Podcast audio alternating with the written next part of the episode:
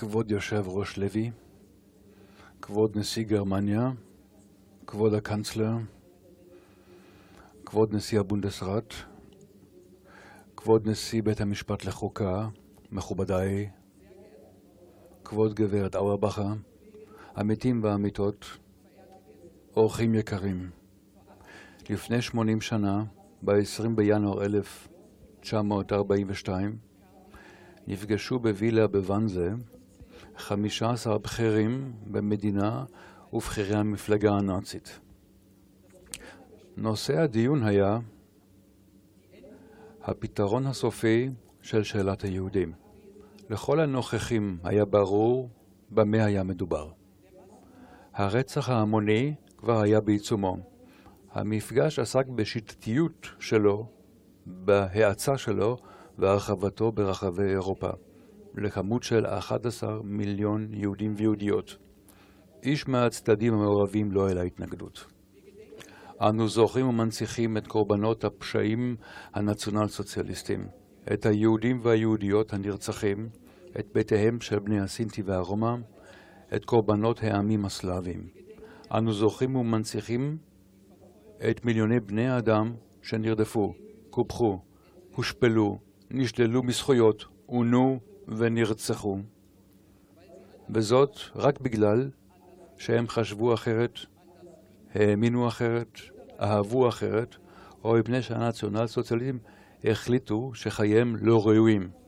ועידת ואנזה מייצגת מדינה שבה חוסר הצדק הפך להיות לצדק. למדינה שתכננה, ארגנה וניהלה פשע. המדינה הזו נישאה על ידי בני אדם, בני אדם שהפכו לרוצחים ושותפים לרצח. היום הוא אפוא גם יום של בושה על מה שעוללו הדורות הקודמים של גרמנים. בושה שאותם מבצעי הפשעים מעולם לא גילו. מעט מדי נאלצו לקחת אחריות בבית המשפט. הרבה יותר מדי הצליחו להתחמק כמו נשים שנראו כלעג כלפי הקורבנות, גם המשתתפים בוועידת ואנזה.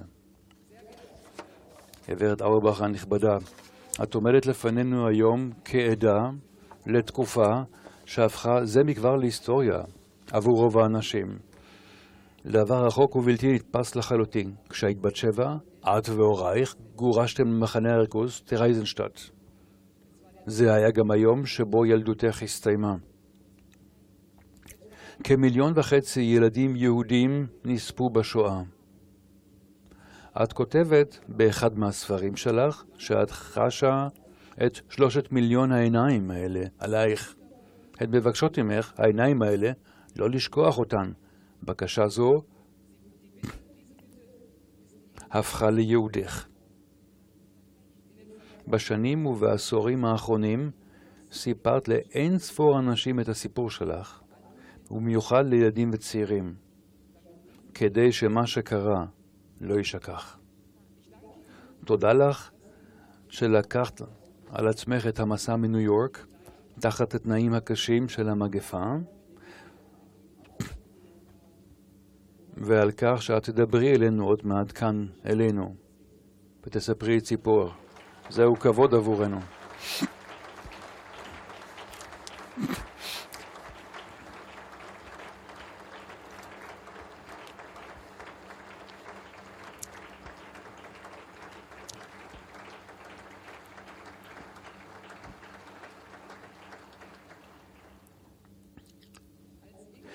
כאשר שמשפחתה של איגה אורבכה קיבלה את מה שנקרא פקודת ההגירה, היה כבר מקום הולדה קיפנהי, כפי שכינו את זה בז'רגון הנאצים, נקי מיהודים. כמעט כל היהודים מבאדן, פלץ וזרלנד גורשו באוקטובר 1940 למחנה גרוס בצרפת הבלתי כבושה. זה היה אחד הגירושים ההמוניים הראשונים של יהודי גרמניה. כל זה התרחש לאור יום, וכפי שדיווחו האחראים, גירוש זה עבר ברובו ללא תקלות. ההקמה מחדש של בית הכנסת בקיפנהיים כאתר זיכרון, למידה ומפגש דבר זה התקיים תודות לעבודתם בהתנדבות של אזרחים ואזרחיות. יש להודות גם לעמותה שבית סביה של אינגה אורבכר ביבנהאוזן נשאר על כנו ומהווה חלק מהחיים היהודים בגופינגן. אני מברכת את ראש עיריית גופינגן וגם את כל עבור האנשים שעוסקים ביוזמות האלה, מר אלכס מאייר.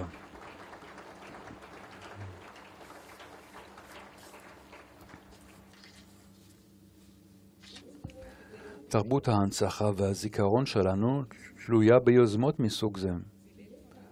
היא חיה תודות לאזרחים ואזרחיות שחשים מחויבים מעמודות שדואגות למקומות זיכרון, מתלמידות ותלמידים שהולכים לחפש עקבות. אי אפשר להורות לבצע תרבות זיכרון מלמעלה. דבר זה אינו מסתפק בטקסים רשמיים כמו ההנצחה השנתית הזו, לפחות לא בחברה שואפת לחירות. הזיכרון משתנה. פחות ופחות עדים מהתקופה ההיא יכולים לדווח מתוך החוויות שלהם. ליותר ויותר אנשים אצלנו בגרמניה אין שורשים גרמניים. היסטוריית האימש הגרמנית של המאה ה-20 איננה שלהם. זה הופך את העבודה של בתי ספר, של אתרי הזיכרון ושל המוזיאונים לחשובה עוד יותר. תרבות הזיכרון שלנו, המעוררת כבוד על ידי כה רבים, תצליח להמשיך ולהתקיים רק אם נמשיך להציג שאלות להיסטוריה שוב ושוב מחדש ולכבס תשובות. זה נכון במיוחד לאנשים צעירים. זה גם אומר לעמוד בוויכוחים מעוררי מחלוקת על נקודות מבט אחרות ונקודות התייחסות לסיפורים של אחרים, כל עוד אנו דנים בצורה רגישה, אחראית ומכבדת כראוי. על אחת כמה וכמה זה מצער אותי, על כך שנאלצנו לדחות את מפגש הנוער של הבונדסטאח הגרמני בגלל המגפה. כמובן שנקיים את מפגש הנוער בהקדם האפשרי. מפגש זה מפגיש בין צעירים מדינות שונות עם סיפורי חיים וחוויות מגוונים שיש להם דבר אחד במשותף, האמונה שמה שקרה לעולם לא יקרה שוב. לאנטישמיות, שנאת אדם וגזענות אין מקום בחברה שלנו, לא בהווה ולא בעתיד.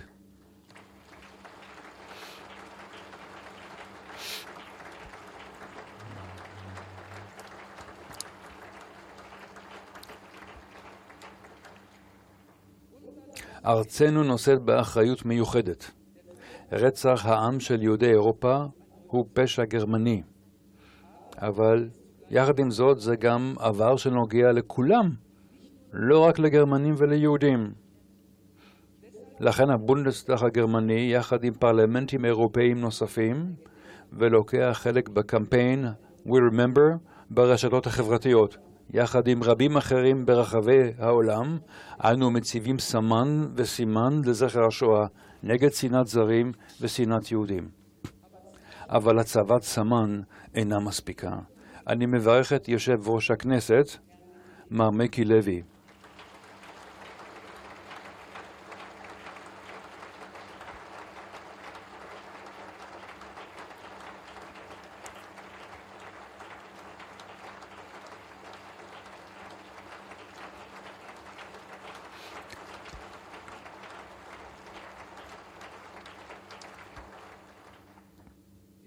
אנו שמחים שאתה נמצא איתנו היום. ביקורך מדגיש את הקשר ההדוק והמיוחד בין הפרלמנטים של מדינותינו.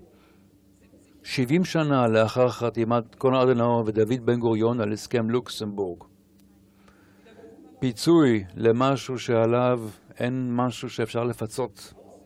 בדיעבד הפיוס בין גרמניה לישראל נראה כמו נס. זוהי מתנה יקרת ערך שצריך להוקיר ולטפח. גרמניה וישראל לא מסכימות על הכל, אך הן שותפות אמיתיות, כפי שהדגיש נשיא ישראל דאז ריבלין כאן במקום זה לפני שנתיים. ובסופו של דבר, אנחנו חולקים ערכים משותפים שעליהם אנו עומדים, שלאורם אנו מתנהלים, גם כלקח מההיסטוריה. דבר זה תקף במיוחד ביחס למאבק באנטישמיות. אנו, הפוליטיקאים והחברה, נמצאים ומנהלים מאבק זה כבר זמן רב. הקמנו ועדות מומחים ומינינו נציבים למאבק באנטישמיות. יש לנו יוזמות ועמותות רבות של החברה האזרחית. החמרנו את החוק הפלילי. אנו מזהירים וקובעים באופן חד משמעי, אנטישמיות היא דבר שלא ניתן לקבל, נקודה. לא משנה כיצד היא באה לידי ביטוי.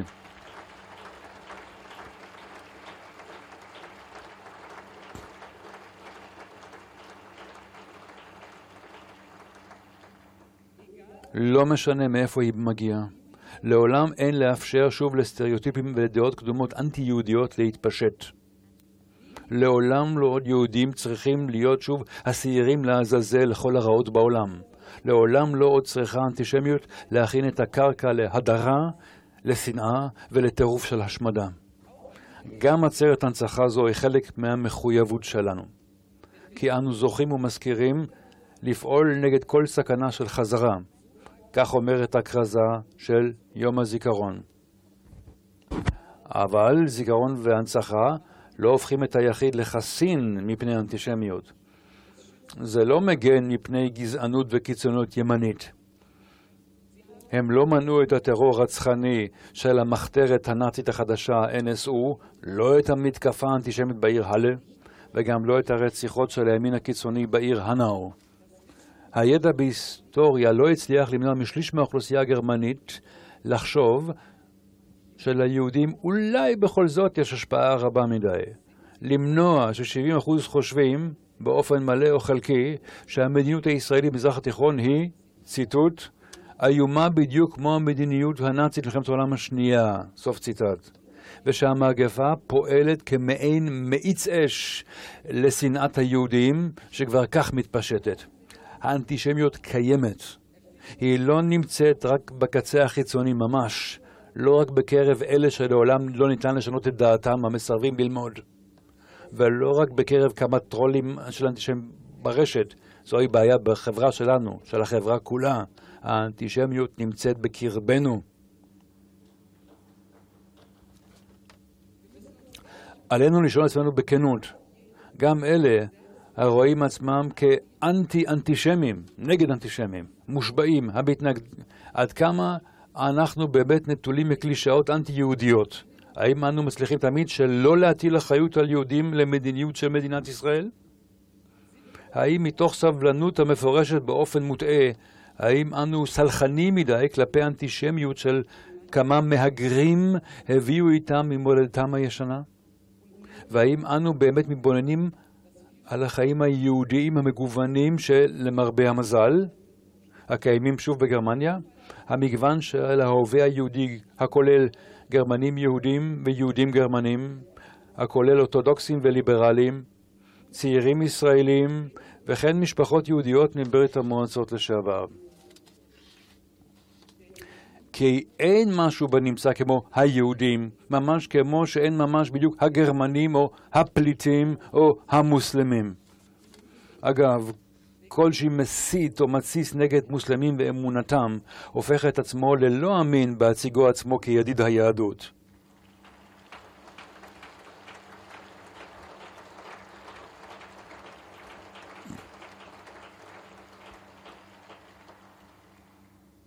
מי שדוחה פה בגרמניה אנשים מפני שהם שונים, או פשוט מפני שהם לא תמיד היו פה, לא צריך להעלות את המילה חופש על דל שפתיו.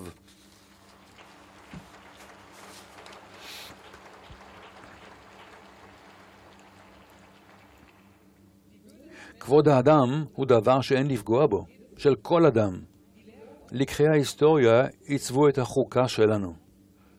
אנו יודעים מהניסיון, חברות חופשיות נשארות פגיעות מבפנים. לכן נדרש אומץ לגלות חוסר סובלנות כלפי אלה שרוצים להשתמש בדמוקרטיה כדי לחסל אותה. סוף ציטט. אלה לא המילים שלי. קרלו שמיט ניסח את זה באופן כל כך דרסטית, הוא היה אחד מאבות חוק היסוד שלנו.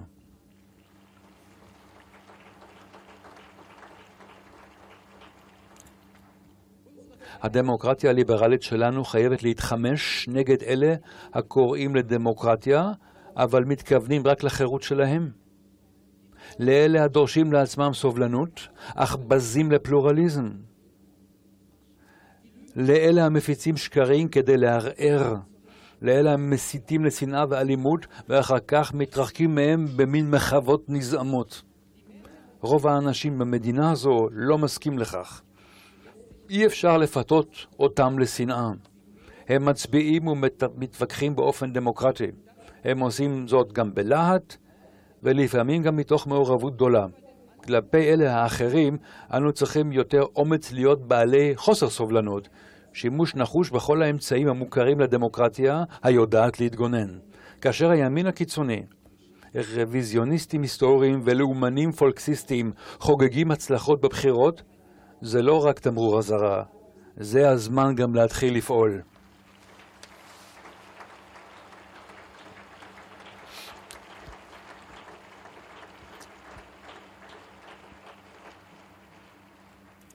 זהו גם הזמן לעמוד יחדיו כדי להגן על הערכים והמוסדות של החברה החופשית והדמוקרטית שלנו. כי לדמוקרטיה אין חותם לנצח. היא תלויה באזרחים ובאזרחיות שמעריכים אותה וממלאים אותה בחיים. גם את אלה שמזכירים לנו יום זיכרון זה ואת ההיסטוריה הגרמנית. דבר זה תלוי בכולנו. גבירותיי ורבותיי הנכבדים, באותה קנאות גזענית גרמנית רצחנית גבעה תרבות רבת פנים שצמחה במשך מאות שנים באירופה והפכה לענייה יותר. מדענים ומדעניות, אינטלקטואלים, אומנים ואומניות גורשו או יצאו לגלות או איבדו את חייהם. אחד מהם הוא המלחין מפראג, הנס קרסה. הנאצים לא השתמשו רק לרעה באופרת הילדים ברונדיבר למען התעמולה הפרוורטית שלהם במחנה ריכוז טרייזנשטאט. האנס קרסה הלחין שם גם את שלישיית המיתרים, אותה נשמע עוד רגע. הוא נרצח באושוויץ ב-1944. ברצוני להודות לכל המוזיקאים והמוזיקאיות של האופרה הלאומית של פראג, למלחין יואל זוהר וגם לכל שאר האומנים והאומנויות הלוקחים חלק בהנצחה של עצרת זו. לאחר הקטע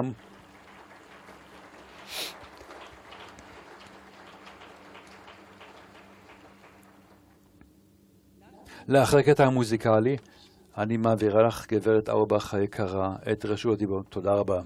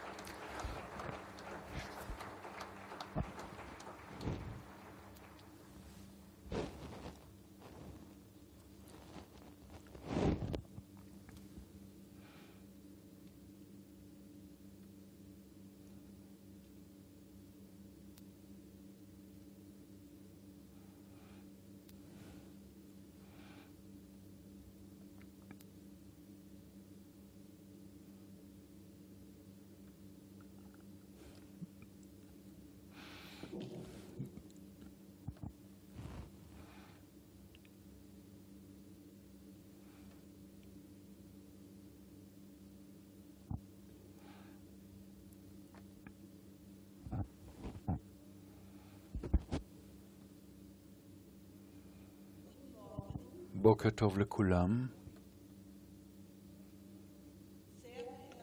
גברתי נשיאת הבונדסטאג הנכבדה בס, גברת בס, אדוני יושב ראש הכנסת הנכבד לוי, חבר הבונדסטאג הנכבד דוקטור שויבלה, חברים ואורחים נכבדים של הבונדסטאג הגרמני, גבירותיי ורבותיי, תודה על ההזמנה. מי אני? אני בחורה יועדמי מבאדן, מהכפר קיפנהיים, והעיירה השוודית יבנהאוזן קופיקן. נולדתי ב-31 בדצמבר 1934 בקיפנהיים. יהודים ונוצרים חיו אז יחד בשלום. הייתי הילדה היהודייה האחרונה שנולדה שם. הייתי ונשארתי הבת היחידה של ברטולד ורגינה אוורבכה. אבא שלי היה חייל בצבא הגרמני במלחמת העולם הראשונה ונפצע קשה. הוא זכה בצלב הברזל. במקצועו הוא היה סוחר טקסטיל. אמא הגיעה מיבנהאוזן שבשוואביה. אמא שלה, שהיא סבתא שלי, באה משפחה גדולה שבה היו 14 ילדים, מתוכם ארבעה אחים שלחמו במלחמת העולם הראשונה. שניים מהילדים מסרו את נפשם למען המולדת הגרמנית.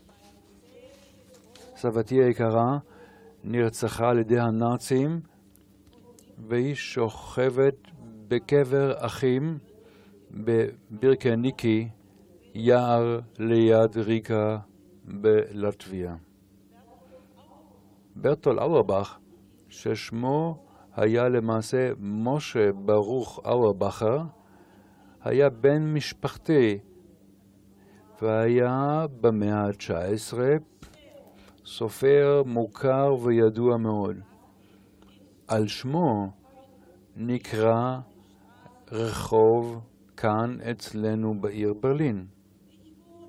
אני גרה בניו יורק כבר 75 שנה, אבל עדיין יש לי זיכרונות חיים מהתקופה הנוראה של אימה ושנאת אדם. למרבה הצער, הסרטן הזה התעורר מחדש, ושנאת יהודים היא דבר שבשגרה במדינות רבות ברחבי העולם, גם בגרמניה. יש לרפא מחלה זו בהקדם האפשרי. אנו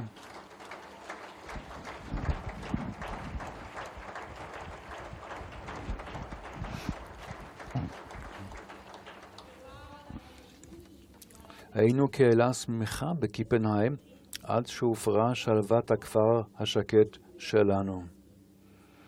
בתשיעי ובעשירי בנובמבר 1938 התרחשו בגרמניה פרעות אלימות והתקפות נגד היהודים. אירוע זה נקרא היום ליל הפוגרום.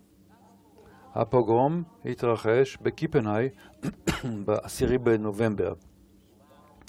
באותה תקופה אפילו לא הייתי בת ארבע. סליחה. הבריונים הנאצים השליכו לבנים דרך החלונות. אבן אחת כמעט פגע בי. בית הכנסת שלנו לא נשרף בגלל סכנת השרפה לבתי הנוצרים שבשכונה. כל הגברים מעל גיל 16 נלקחו למחנה ריכוז. סבא ואבא הועברו למחנה הריכוז דכאו, שם הם שוכנו בצריף מספר 16. לאחר מספר שבועות הם שוחררו וחזרו הביתה. הם סיפרו על העינויים ועל ההתעללות הנוראה שנאלצו לסבול. הגיע הזמן לעזוב את גרמניה. מכרנו את ביתנו בקיפנייט בשנת 1939, ואבא איבד את העסק שלו. עברנו לגור אצל סבא וסבתא ביבנהאוזן, בתקווה לעזוב את גרמניה בקרוב. אך הדלתות להגירה נסגרו עד מהרה. סבא נפטר ממחלת לב. תקנות וחוקים אנטישמיים חדשים נגד היהודים המשיכו להגיע כל פעם מחדש. רבים מתושבי יבנהאוזן שמרו על ידידותם איתנו. אמנם נאסר על הנוצרים ועל השכנים להתעסק עם יהודים. חלק מהאיכרים סיפקו לנו לפעמים מצרכי מזון. רוב הילדים המשיכו לשחק איתי. ואז הפכתי להיות בת שש. הגיע הזמן ללכת לבית ספר.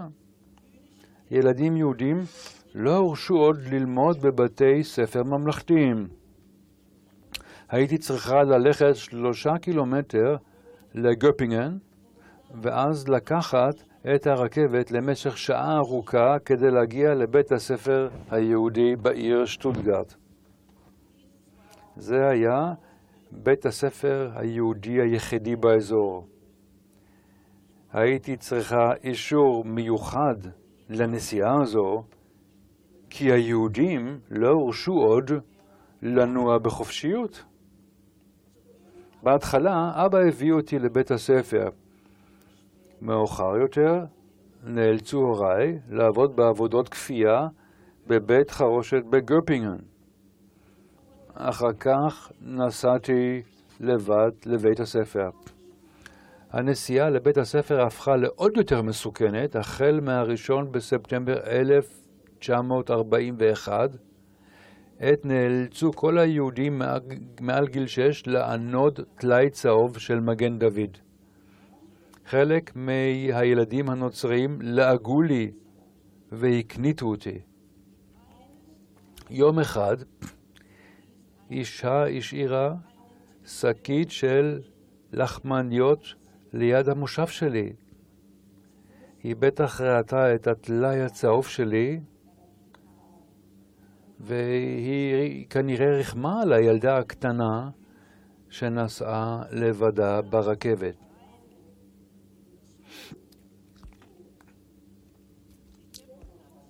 הגירושים למזרח החלו בסוף 1941.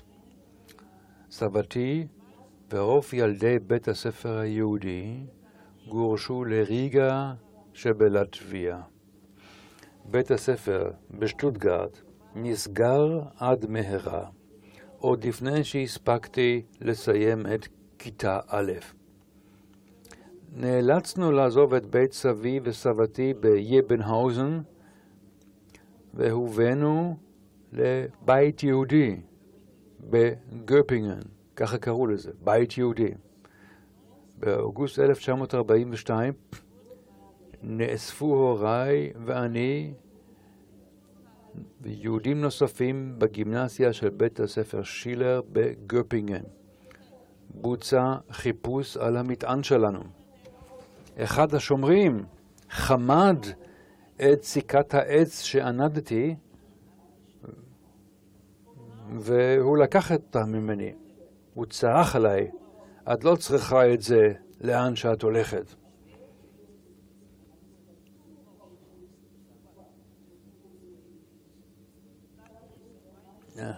אחר כך הוא חטף את הבובה שלי מזרועותיי ובחן אותה כדי לראות אם הסתרתי בתוך הבובה משהו. הדמעות זלקו על חיי. שמחתי מאוד שהוא החזיר לי לידיי את הבובה שלי מרלינה. מגופינגן נסענו למחנה האיסוף קילסברג בשטוטגרד, ומשם גורשנו ב-22 באוגוסט 1942 למחנה הריכוז טרייזנשטאט בטרנספורט שהורכב מיהודים מווירטנברג. הייתי בת שבע והצעירה מבין כ... 1,100 נפשות, אשר מתוכם אני והוריי ומעט מאוד אחרים הצליחו לשרוד.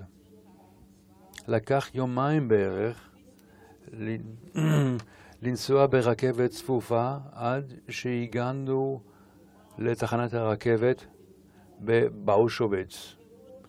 את פנינו קיבלו צרחות השומרים. להשאיר הכל ולקחת רק את כלי המיטה ואת כלי הפח. לצעוד, לא להתנגד. שומרים עם שוט להלקאה הקיפו אותנו.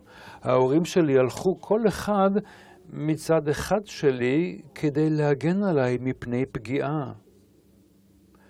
החזקתי את הבובה שלי בחוזקה בזרועותיי. הלכנו כשלושה קילומטרים.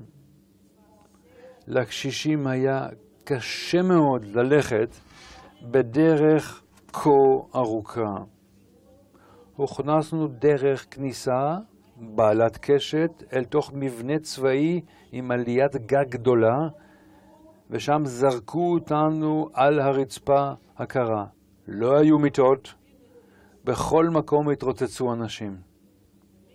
טרייזנשטאט כללה מבנים ענקיים בצבע לבן ובתים ישנים, הרוסים למחצה. מחנה הריכוז היה סגור לחלוטין לעולם החיצוני על ידי חומות גבוהות, גדרות, עץ ותיל. החיבור אל החוץ נאסר בתכלית האיסור. ב-10 באוקטובר 1941 החליטו ריינרד היידריך, אדולף אייכמן ונאצים בכירים אחרים כי מחנה טרייזנשטט ישמש כמחנה מעבר ליהודים לפני השמדתם. הנאצים הסבו את המחנה כמין גטו לדוגמה למטרות תעמולה והציגו מקסם שווא עבור הצלב האדום הבינלאומי ב-1944. האסירים הגיעו ממדינות רבות באירופה. הם היו מבוגרים וחלק מהם היו מוכרים, ורבים מהם היו ותיקי מלחמת העולם הראשונה שזכו באותות. החיים במחנה הריכוז טרייזנשטט היו קשים במיוחד לילדה כל כך צעירה. לא היה שום מוצא, רק תאי הגזים באושוויץ, או לרעוב, או להתאבד, או למות ממחלות. המשפחות, הגברים, הנשים והילדים נאלצו לרוב לבלות את הלילה בנפרד, אך הם הורשו לבקר זה את זה. למזלי הגדול, הצלחתי להישאר עם ההורים שלי במגורים של נכי המלחמה. ישנו על שקי קש, דחוסים יחד על מיטות דרגשים בני שתיים או שלוש קומות. אנחנו הילדים הפכנו מהר מאוד לעצמאים.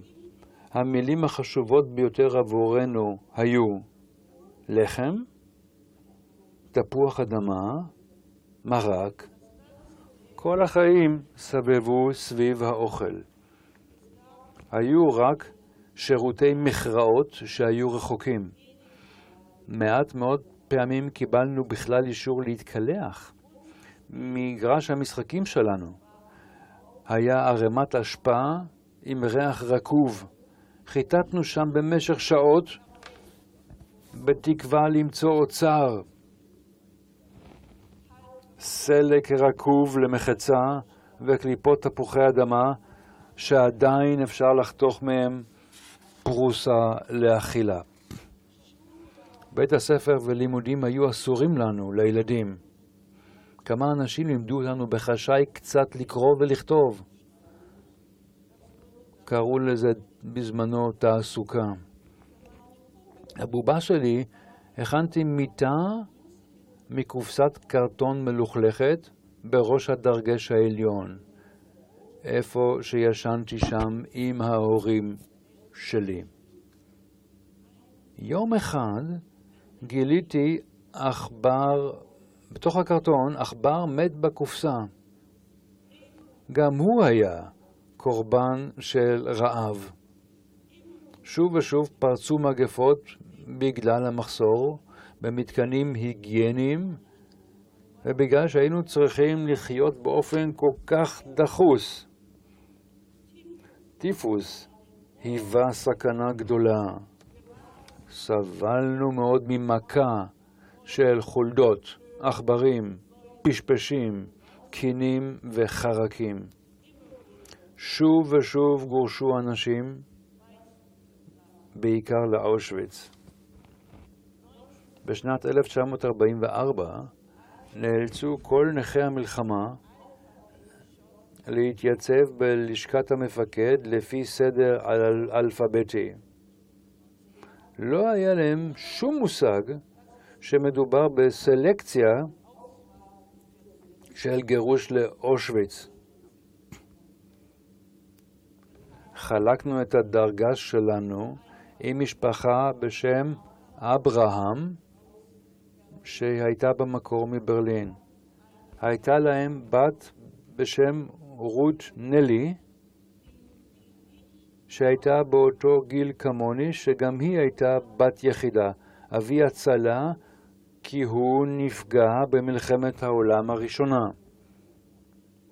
שני אבותינו הלכו ללשכת המפקד באותו זמן. כמה שבועות לאחר מכן היו שלושתם כבר בטרנספורט למזרח. כמו בנס אנחנו נשארנו מאחור, המשפחה שלי, ולא נלקחנו. רוט ואני היינו כמו אחיות והבטחנו לבקר אחת את השנייה. היא ביבנהאוזן ואני בברלין. רות היקרה, אני כאן בברלין כדי לבקר אותך. רות והוריה נרצחו באחד מתאי הגזים באושוויץ. היא, לא, היא אפילו לא זכתה לחוות את יום הולדתה העשירי.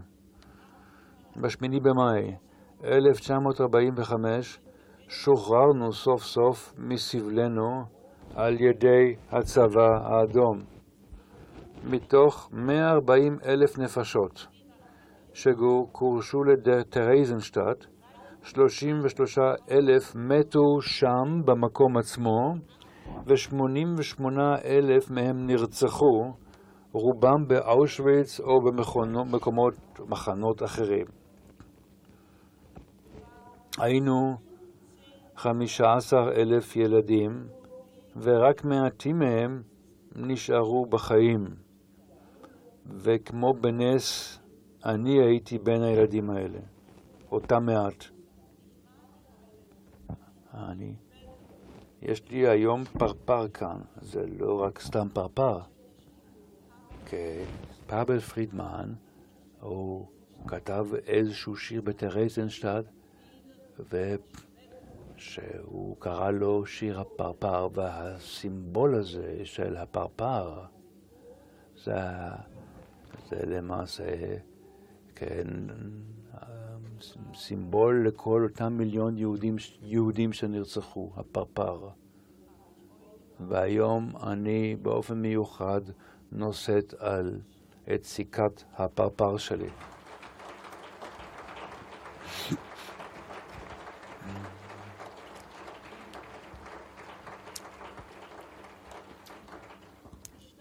העיר שטוטגרד אספה את הניצולים המעטים. גרנו בגופינגן במשך תשעה חודשים, והגענו במאי 1946 לניו יורק. הייתי בת 11 אז. ההורים שלי מצאו עבודה אצל משפחה מידה. אימא שלי עבדה כעוזרת בית, ואבא שלי עבד כמשרת. אמריקה הייתה עבורי כמו ארץ קסם, אבל לצערי התעוררתי מהר מאוד מהחלום. היה לי שיעול קשה, ולקחו אותי לרופא. לאחר הבדיקה שערך, הוא הודיע להוריי, הבת שלכם חולה בשחפת קשה בשתי הריאות. היא צריכה ללכת לבית החולים מיד. הרופא הסביר להוריי שהמחלה הזו נובעת מהיותי במחנה ריכוז במשך שלוש שנים, שם נאלצתי לחיות בתת-תזונה ובתוך טינופת. נלקחתי לבית חולים כללי. לא הייתי מסוגלת ממש להאמין לכך, אבל עכשיו אני הולכת להיות עוד פעם נעולה. הדמעות דמעות זלקו על פניי כמו השטף של הנהר. במשך שנתיים שלמות נאלצתי לשכב במיטה ולסבול בדיקות כואבות. לבסוף, הוריי השיגו דירה בברוקלין והם אספו אותי אליהם הביתה. לאחר מספר חודשים הייתי במצב גרוע עוד יותר, עם דימום בריאות וחוסר כוחות מוחלט. התפללתי לאלוהים, בבקשה, אל תיתן לי למות, אני רוצה לחיות. ובאורך פלא הומצאה בינתיים תרופת הסטרפטומיצין, שהייתה האנטיביוטיקה הראשונה נגד שחבת. התרופה זכתה אגב לפרס נובל על זה. הייתי צריכה להישאר במיטה עוד שנה, אבל שמחתי מאוד שהזריקות הכואבות של הסטפרומיצין ריפו אותי. ולבסוף, בגיל 15, הלכתי לבית הספר וסיימתי את תיכון תוך שלוש שנים במקום ארבע שנים. התעניינתי מאוד במדע. התחלתי ללמוד כימיה באוניברסיטה. לאחר כמה שבועות חליתי שוב ונאלצתי להישאר במיטה עוד 12 חודשים וקיבלתי שתי זריקות ו-26 כדורים כל יום. לבסוף, חזרתי לאוניברסיטה וסיימתי את לימודיי. עברתי 38 שנים ככימאית במחקר רפואי ובעבודה קלינית. summa summarum, היינו הסיכום הכללי. אחד, עד כמה שידוע לי, אני הילדה היחידה שחזרה מבין כל המגורשים משטוטגרט. שתיים, עשרים נפשות במשפחתנו נרצחו על ידי הנאצים. שלוש, שלוש שנים הייתי במחנה הריכוז טרייזנשטט. ארבע, ארבע שנים שכבתי במיטה בגלל ההשלכות הבריאותיות החמורות. חמש, שמונה שנים של אובדן לימודים ובית ספר. שש, ארבעה שנים של סטיגמה כתוצאה מענידת הטלאי הצהוב. שבע, סטיגמה בגלל אותה מחלה נבזית שגרמה לבני זוג שלי לא לרצות להתחתן איתי. מעולם לא זכיתי ללבוש שמלת כלה, לעולם לא זכיתי להיות אימא או סבתא, אבל אני מאושרת, וילדי העולם הם ילדיי שלי.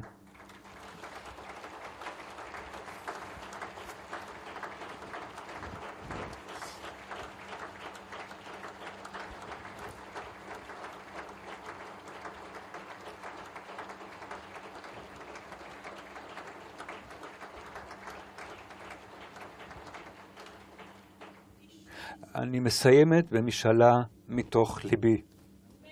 שנאת אנוש היא דבר נורא. כולנו נולדנו כאחים ואחיות. המשאלה העמוקה ביותר שלי היא הפיוס בין כל בני האדם. הדליקו היום נר לזכר הילדים, הנשים והגברים התמימים שנרצחו.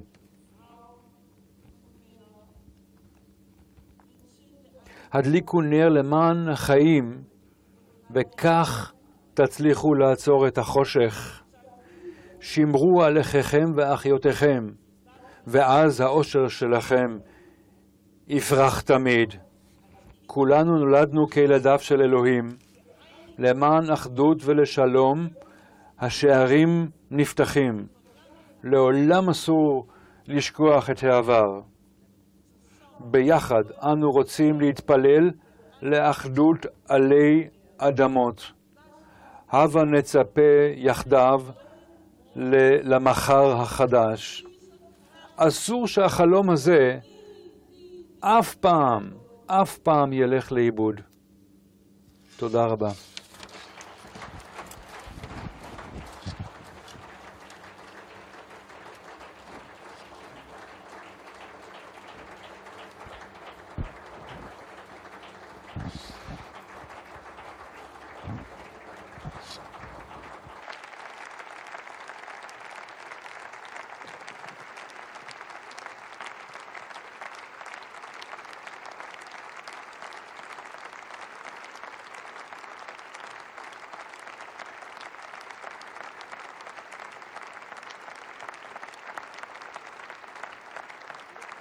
Vielen Dank.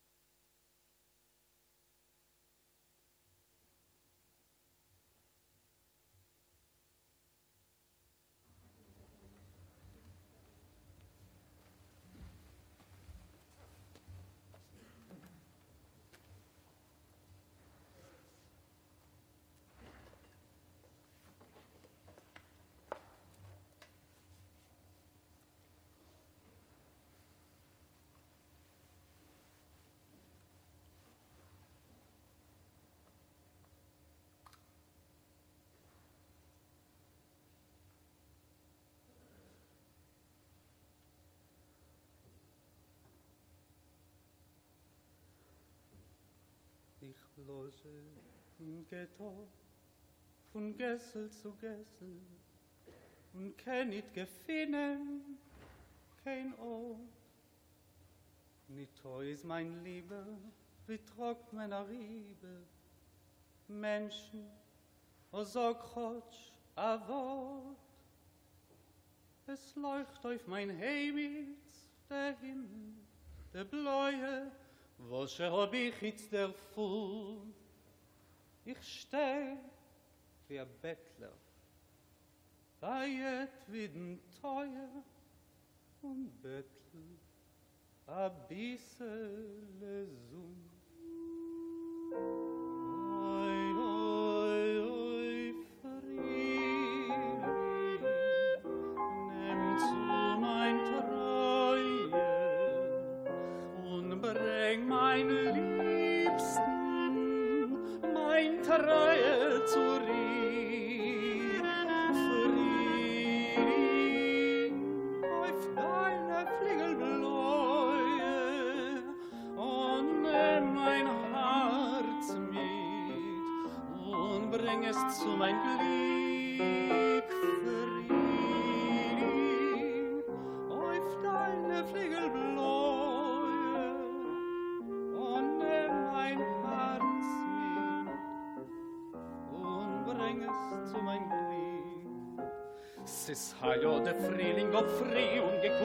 Zerblit hat sich Menschheit noch dir. Ich seh dich wie ins der Ballon mit Blumen, a Friediker gehst du zu mir. Die Sonne hat vergossen dem Welt ein Strahl, sie schwirrt zu die Erde in Grün. Mein Treier,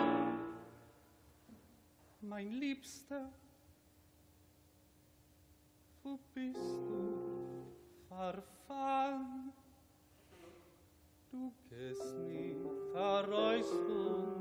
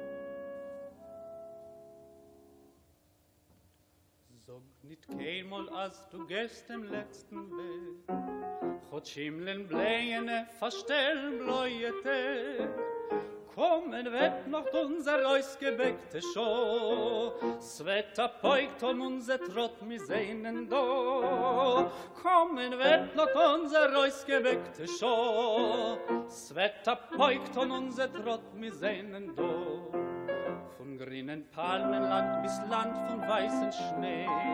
Wir kommen on mit unser Pein, mit unser Weh. Und wo gefallen ist ein Spritz von unser Blut Sprotzen wettert unser Gwure, unser Mut. Und wo gefallen ist ein Spritz von unser Blut Sprotzen wettert unser Gwure, unser Mut Das Lied geschrieben ist mit Blut und nicht mit Blei. Es ist nicht kein Lied von einer Feige läuft der frei. Das hat er voll zwischen Fallen nicht gewähnt. Das Lied gesungen mit einer Ganges in die Hände. Kommen weg wird unser ausgeweckte Show. Es wird erpeugt und unser Trott. Wir sehnen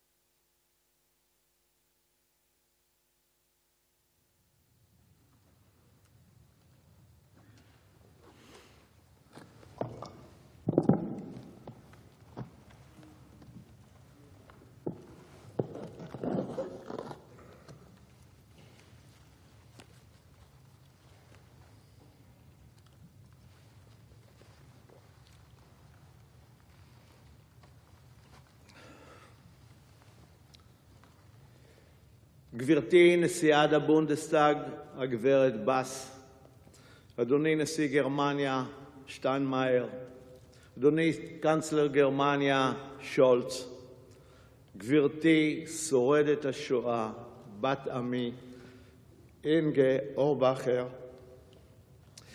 מוזמנים, אורחים, מכובדיי כולם. אני עומד מולכם היום נרגש ומלא ענווה ביום השואה הבין-לאומי, יום ההנצחה לקורבנות הנציונל-סוציאליזם.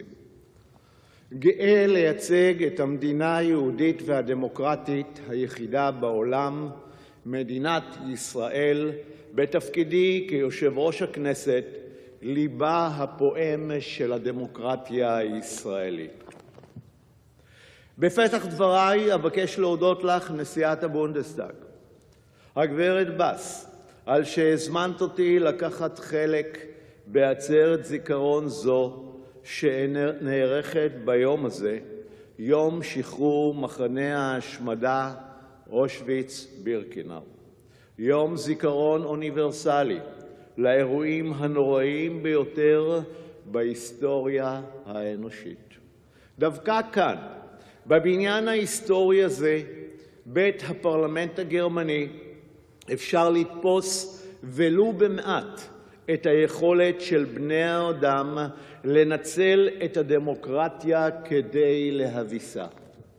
זהו מקום שבו האנושות מתחה את גבולות הרוע, מקום שבו אובדן הערכים הפך מסגרת דמוקרטית לעריצות גזענית ומפלה.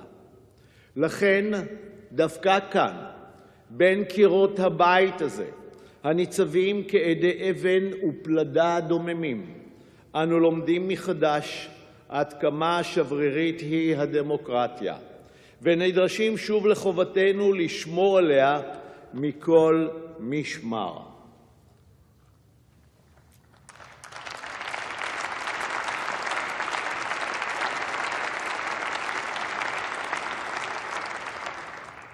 מכובדיי, שימור זיכרון השואה הוא משימה כבדת משקל, משימה אשר מוטלת על כתפיו של כל דור בהנחלת אירועי העבר המחרידים הללו לדורות הבאים. לעיתים קרובות זיכרון השואה עוסק במספרים גדולים, בסטטיסטיקות בלתי נתפסות. האם אפשר בכלל לתפוס מספר כמו שישה מיליון? חוק המספרים הגדולים מוסיף שכבת ריחוק מסוימת, כזו החוטאת לקורבנות ולשורדי השואה, כשהיא מצמצמת עוד את מידת האנושיות שלהם.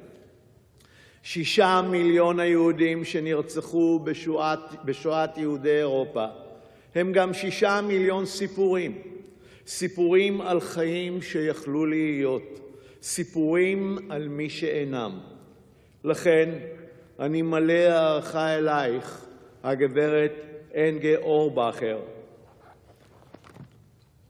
את שיצרת קול אנושי, בולט, יוצא דופן, בתיאור ועיצוב זיכרון השואה, קול שמגדיר את כוחו של סיפור אנושי לחצוב להבות, לחדור אל כל נקודת מבט, להעביר את המסר. אחרת זה בלתי נתפס שילדה הספיקה להיות ילדה רק בת שבע שנים, בטרם גורשה למחנה ריכוז. זה בלתי נתפס שלוקחים מילדה את הילדות שלה, את משפחתה, את צלם האנוש שלה. תודה לך, אינגה. תודה שהצלחת להפוך את הבלתי-נתפס לזיכרון ממשי. תודה לך שאת חולקת איתנו ועם העולם כולו את סיפורך האישי והמרגש למען זיכרון השואה בדורות הבאים.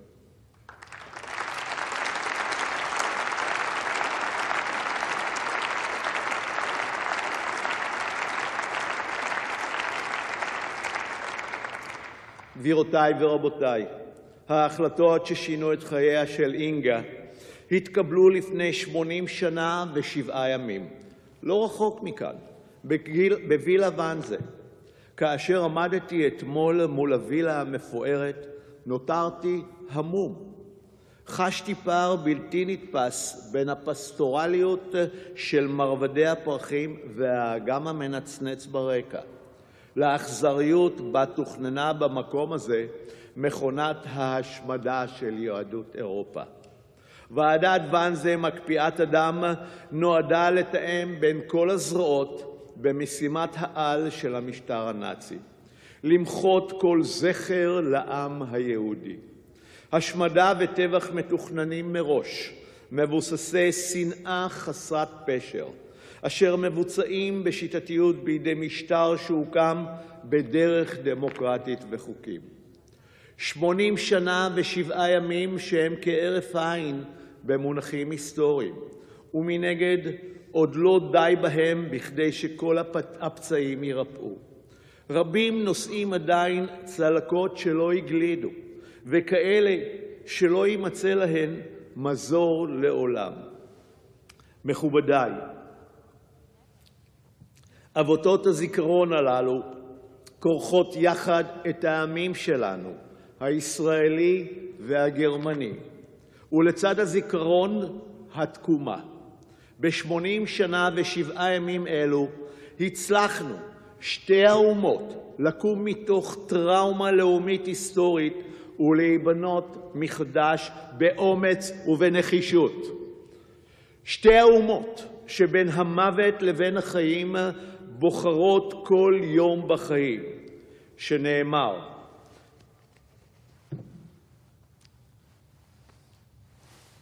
החיים והמוות נתתי לפניך, הברכה והקללה, ובחרת בחיים למען תחיה. ספר דברים, פרק ל', פסוק י"ט. שתי אומות, שתי אומות שעברו מסע יוצא דופן בדרך לפיוס ולביסוס הקשרים והידידות האמיצה בינינו. גרמניה וישראל בנו גשר הרואה עין בעין את עוצמת הדמוקרטיה וחשיבותה, כמו גם את ההכרח לעבוד יחד כדי לשמור עליה שוב ושוב, יום-יום. קידמנו את הקשרים בין העמים בעולמות היצירה והתרבות, הטכנולוגיה והחדשנות, הסחר, המחקר והפיתוח, הרפואה, המדע והאקדמיה. יצרנו שיתופי פעולה ביטחוניים ומודיעיניים ושיתופי פעולה חשובים ועמוקים בין שני הפרלמנטים שלנו. גרמניה הפכה את האחריות לביטחון ישראל לאחד מעמודי התווך של מדיניות החוץ הגרמנית. גרמניה ניצבת איתנה כנגד כל גילויי האנטישמיות, גם כאשר הם לובשים צורה אנטי-ציונית. גרמניה מוכיחה פעם אחר פעם במישור הבילטרלי ובזירה הבין-לאומית כאחד את מחויבותה המוסרית וההיסטורית לקיומה ולביטחונה של מדינת ישראל. בנינו יחסי אמון, כנות, סולידריות והדדיות המאפשרים לנו להתייצב יחד גם בפני האתגרים המשותפים לשתי המדינות וגם בפני אלה העומדים בפני האנושות כולה. אתגרים כמו ההתמודדות עם נגיף הקורונה על כל משתניו ועם משבר האקלים המאיים על עתידנו אנו ועל עתיד העולם כולו.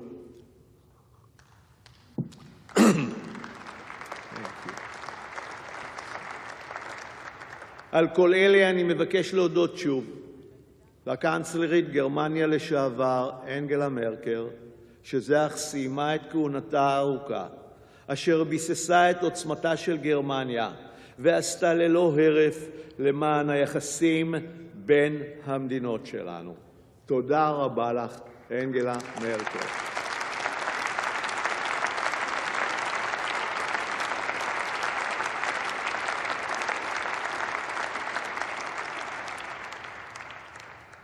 מכובדי קנצלר גרמניה אולף שולץ, מדינת ישראל סומכת עליך ויודעת שתמשיך במסורת ארוכת שנים זו ושיחד נוסיף לעשות למען הקשרים בין המדינות ובין העמים.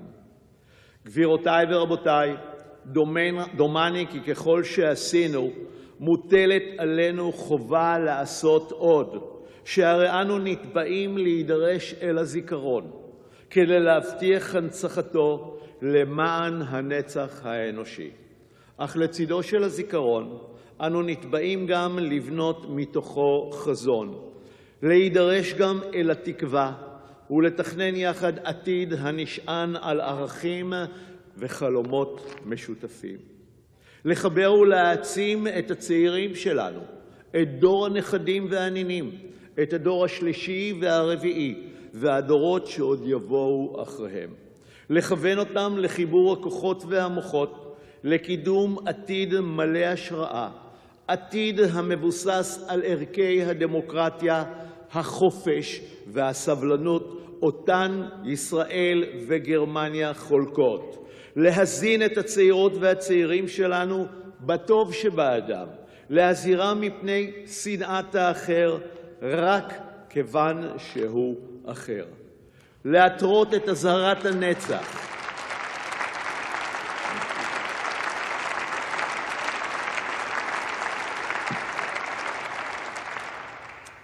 להתרות את אזהרת הנצח החמורה של שואת יהודי אירופה. לעולם לא עוד. לעולם לא עוד.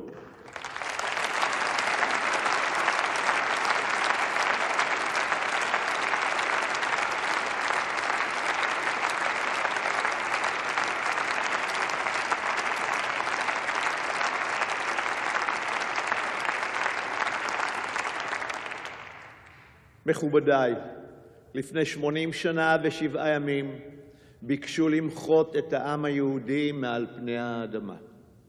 מאז זכינו לתקומת עמנו ולקוממיות ארצנו, מולדתנו ההיסטורית, מדינת ישראל. היום אנחנו מבקשים לזכור, תמיד נזכור, ולבנות יחד עתיד מבטיח.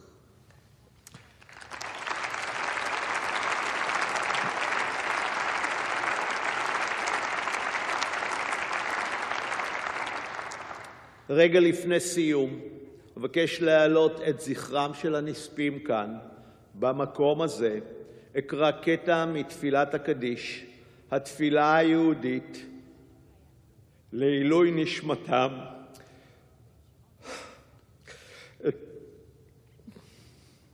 אקרא אותה מתוך סידור יהודי אשר הושאל לי ממוזיאון השואה יד ושם במיוחד ליום הזה. סידור אשר שימש נער יהודי גרמני בחגיגות בר-המצווה ב-22 באוקטובר 1938, רגע לפני פרעות נובמבר 1938 הידועות כליל הבדולח, רגע לפני שהחיים אותם נועד לחיות התנפצו אל מול מציאות בגרמניה. סידור זה אשר עמד דומם בדומה לקירות האבן האלה, הקירות האבן והפלדה בבניין הזה, אל מול זוועות השואה. תפילת קדיש על ישראל.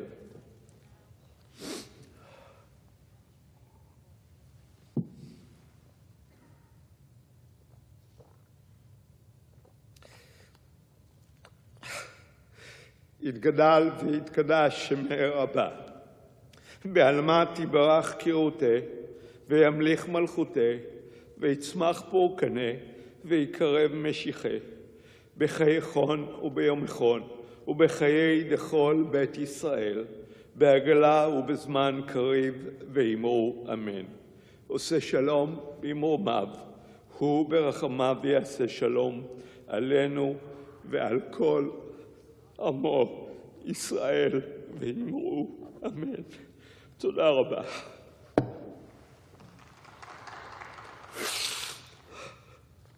תודה רבה לכם. תודה.